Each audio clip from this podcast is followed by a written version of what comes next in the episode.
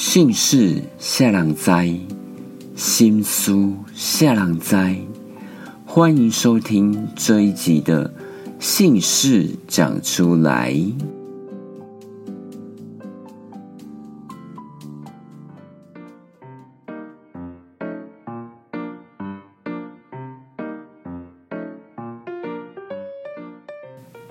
欢迎收听这一集的姓氏讲出来，我是哥哥有舍。这一集要跟大家讨论的是你的姓氏，你的感情究竟会和谁讨论，会和谁分享呢？这取决于你的年龄，还有你问的问题而定。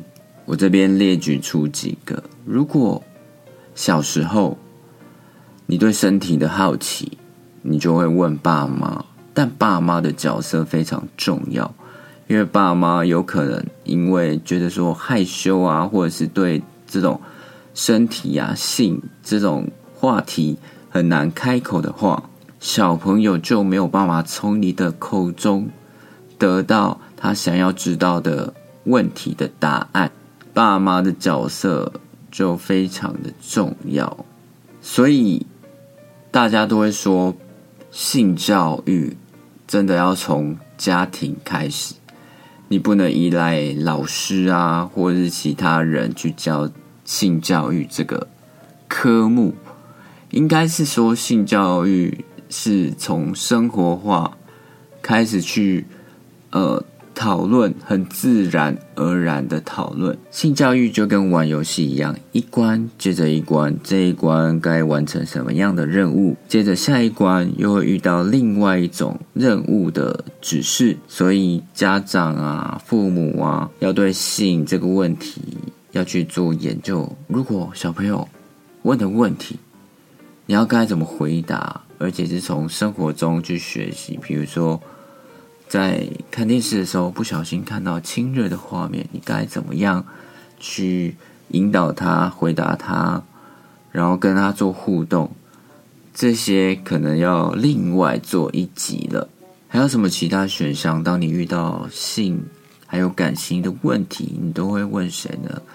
如果随着年龄越来越大，谈恋爱的经验多了，或者是你遇到各种问题，失恋、单恋，你也许会跟朋友说，或者是当你遇到问题的时候，你直接跟你的男女朋友沟通，还是说，如果你遇到感情上面的问题，或者是你想要找一个好对象，也许你会对神明说呢？你想要。求月老拜月老，我推荐你们去听一个 podcast 节目，我非常非常的喜欢，叫做《地球妈妈 Live Talk》。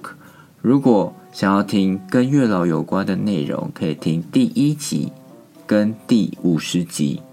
如果想要听有关于求签怎么求签的话，听第八集。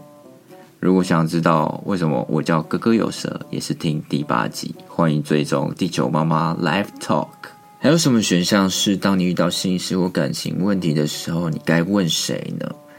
如果你不想问别人，那你就问问自己吧，听听自己内心的声音。那该怎么做呢？我会准备一本笔记本，把问题写下来，然后。旁边摆着倒数计时五分钟或者十分钟，按下开始。倒数计时开始的时候，你就狂写，不假思索，寻找可能的答案，一直写，一直写，一直写，一直写，写到时间停止为止。时间停止之后，再回过头来看里面写的内容，也许就可以找到问题的答案了。